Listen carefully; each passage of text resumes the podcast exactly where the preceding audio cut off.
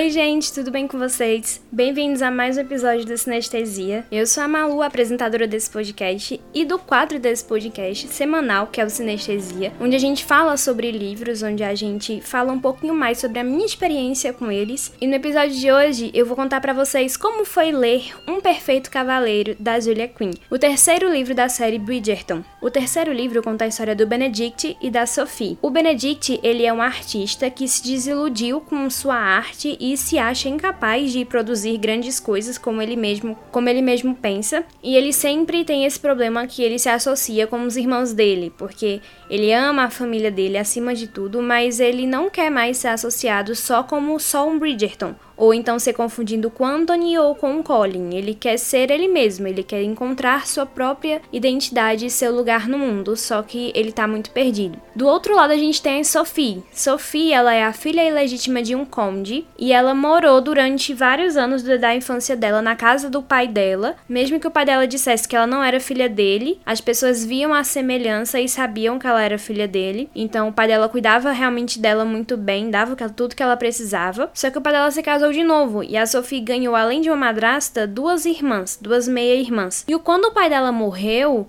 a madrasta dela tinha a opção de ficar com ela, ficar com a Sophie e receber uma quantia a mais na herança que o marido deixou. Porque o marido dela deixou muita coisa para a Sophie, só que a madrasta dela aceitou ficar com a Sophie em troca de receber um dinheiro extra, que era uma das condições. Então ela cuidou da Sophie, porém ela passou a tratar a Sophie como se fosse uma, realmente uma criada, uma empregada da casa.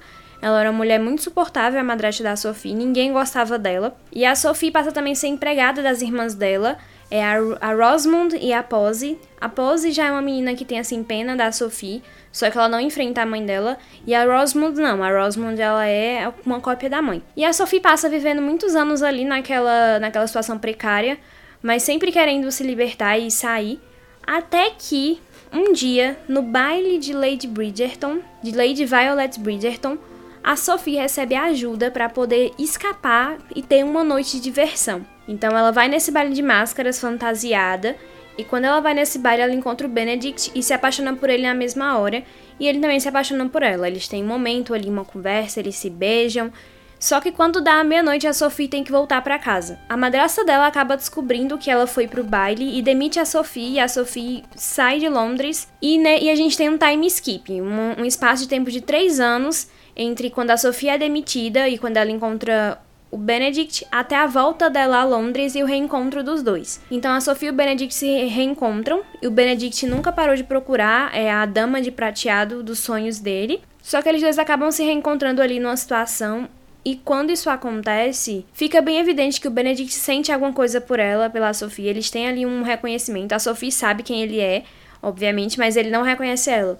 Então a gente tem essa dúvida de que ele vai reconhecer ela, como é que esse casal vai superar essa questão, porque ela é uma empregada e ele é um lord. Então tem essa, toda essa questão aí de como vai ser essa história. O livro é bem divertido, ele é leve, ele é um romance que você lê e você tá assim precisando de um pouquinho de alegria na sua vida, você vai ler esse livro. Mas eu acho que o livro ele falta muito desenvolvimento, principalmente no Benedict, porque a gente fala muito sobre a arte dele, assim, na série principalmente mostra ele é, indo atrás de artistas famosos para se especializar, tentando entrar numa academia de arte, mas no livro isso não acontece, a gente não tem essa, esse, esse momento ali de sentar e explorar o passado do Benedict em relação à arte certinho. Eu acho que isso é um problema que me bateu muito forte no livro e que me deixou incomodada como eles não desenvolveram tão bem. Eu achei a relação do Benedict e da Sophie que progrediu até um rápido, até um pouco demais, apesar de que eu gostei muito como as coisas fluíram em relação aos sentimentos deles. Então eu achei legal isso, só que eu queria que eles fossem um pouquinho mais devagar ali, no, no sentido de se conhecerem um pouquinho melhor.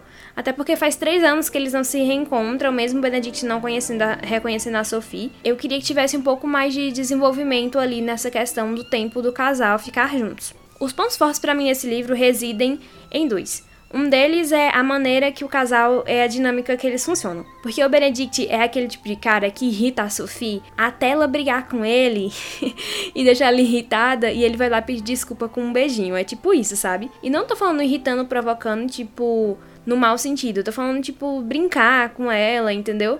E a Sophie fica muito irritada com ele, mas ela sabe que é brincadeira. Então, essa dinâmica de casal entre eles, de se provocar o tempo todo, é uma das minhas coisas preferidas no livro e eu adorei. Não tem nada de enemies to lovers, é só uma questão de brincadeirazinha entre eles mesmos e eu adoro esses pequenos detalhes. Outra coisa é Violet Bridgerton, que continua sendo uma das melhores personagens desse livro. E meu Deus, ela é incrível. A mulher simplesmente está matando leões nesse livro. Ela é maravilhosa. Aqui tem uma relação muito bonita dela com o Benedict, que ela e eles são muito apegados. E eu acho isso muito lindo, como eles têm uma relação muito próxima. E eu simplesmente adoro a Violet. Ela é incrível incrível. Ela é a mulher do sonho de qualquer pessoa, de qualquer. Tanto para trabalhar quanto para conviver, assim. Ela é uma senhora maravilhosa. Lady Bridgerton, te amo. Mas eu acho que o livro ele é só um romance, assim, não tem nada de extraordinário. Ele é só um livro que você vai ler, assim, num domingo à tarde, num sábado à noite, quando você quer uma distração, bem-vinda, mas não é um uau, o último romance de todos os tempos, o novo Romeo e Julieta. É uma releitura divertida e legal de Cinderela. Bom, espero que vocês tenham gostado desse episódio. Muito obrigada a todo mundo pela audiência. Se você já leu Perfeito Cavalheiro, vai me contar lá no Instagram o que você achou do livro,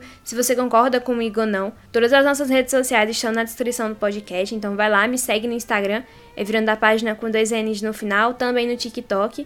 No Twitter é a Mari Luiza, lá eu tô sortando sobre Headstopper e sobre minhas várias leituras. Muito obrigada a todo mundo por escutar, e um beijo e até a próxima!